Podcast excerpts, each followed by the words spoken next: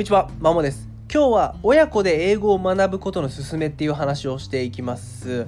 で、まあ、結論です。まあ、英語をまずなんで学ばなきゃいけないか、学んだ方がいいかっていうところを大きく3つですね、その理由をお話しさせていただきます。まずは、あの、英語力が、1つ目は英語力が高い人の方が年収が高いっていうデータが出てます。これ最近ですと、プレゼントオンラインですが、5月ぐらいから出ていた結果によると、50代男性で英語力が英語ができるできないによって年収が280万ぐらい差があるそうです、まあ、年収280万って相当大きいからですね、まあ、英語ができた方がまお金に結びつくっていうところですね、まあ、これ単純に日本語圏の中で仕事をしてもどんどん市場って全体的に縮小してるけど英語圏の方が圧倒的に人が多いし市場も市場というかですね。まあ本当に英語圏を使うところでどんどん経済が伸びていったりとかもともとその市場でどの業界においても市場規模が明らかに日本より大きいわけなのでビジネスチャンスでそのもその分ありますよねと。でそういったところって基本もちろん英語が主なコミュニケーション言語として使われてるのでもちろん英語ができる人の方がそういうビジネスチャンスが広がって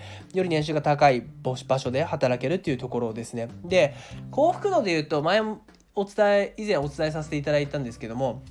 正直健康とか人間関係とか自己決定定っていう方がその幸福度におけるファクターは要因としては大きいんですけどももちろん正直お金があるに越したことはないし幸せな仕事でかつ今までより年収が高いのであれば絶対そっちの方がいいですよいいですよねっていうところなので、まあ、英語の方英語ができればほど年収お金に結びつきやすいっていうところです。で2つ目はこれは私自身も実感してるんですけども得られる有益な知識の量が明らかに違います。っていうのも日本語で、えー、とある文献と英語である文献10倍ぐらい違うんですよね。だからその分いろんな情報を手に入れやすいと。でよくその海外の本が、えー、と翻訳されて日本語で出版されることもあると思うんですけどこれ大体数年ぐらい差があると思うんですよ。その実際英語で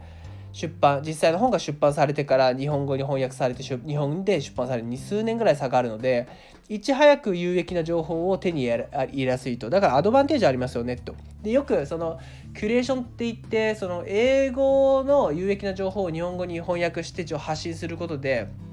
まあインフレそういうインフルエンサーとかですねそれでお金を稼いでる人もいるので、早く手に入れられる。かつえー、っと触れられる知識いい情報有益な知識の量が明らかに違いますよというところが英語を学ぶメリットででかなと思います。私自身も 1, 1年半ぐらい前から英語を本格的にまあ1日少しですけども1日1時間か2時間ぐらいですけども本格的に始めていてスピーキングなりまあ、リーディングをしてるんですけども文法土台の文法とか単語は入れつつですね。で Google Chrome とかでちらほら英語の文献を見ることがあってやっぱいい情報多いなっていうふうにすごく感じていてなんか日本ではあまりまだ見ないような情報も触れられてるので自分自身も恩恵を受けております。はい、で3つ目これちょっとホラーの話になるんですけども、まあ、日本って貧しくなってくるとでどんどんどんどん経済が縮小していくとあの海外に出稼ぎに行かざるを得ない人たちも出てくるかなとでこれは自分自身もちょっと危機を感じていてとなるとですねまあ多分英語を使いますよねと。本当に生きていくため働くためにそのコミュニケーションツールとして英語を使わざるを得ないという状況が出てくるかもしれない。そんな時にじゃあそれからこれからそそうなった時から学びましょう。相当辛いと思うんですよ。なかなか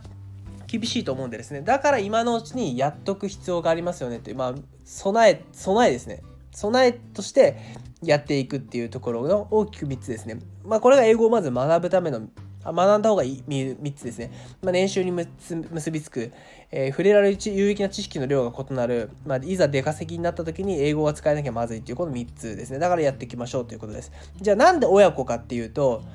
まあ、子供に英語を習わせたり習わせようとしていたり習わせてるご家庭って、まあ、結構多いと思うんですよね。で、まあ、そこでやっぱ学校か、まあ、英会話スクールっていうところで学ぶと思うんですけどせいぜい1日数時間じゃないですか。で学校だと多分そんなに自分から話すっていう機会もないから実際聞き戦ですよね。先生の話を聞いて文法とかで堅苦しいもリスニングもちょっと聞き戦なので発信することはないと。で英会話スクールで発信するってしてもせいぜい1時間2時間じゃないかなと。で集団系のものだってもっと少ないっていうなると会話量が圧倒的に足りないと思うんですよ。そんな1日週数回の英会話スクールしかも1日1時間もないぐらいで話したところで、まあ、たかが知れてるよねと。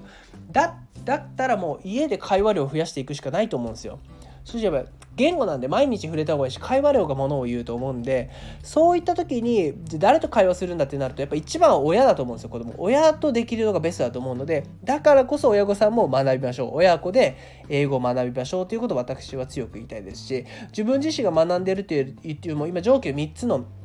理由プラス娘がおいおい、まあ、4歳の娘がおいおい英語を学び始めると。で、まあ、ちょっと英語を使っていきたいなってなった時に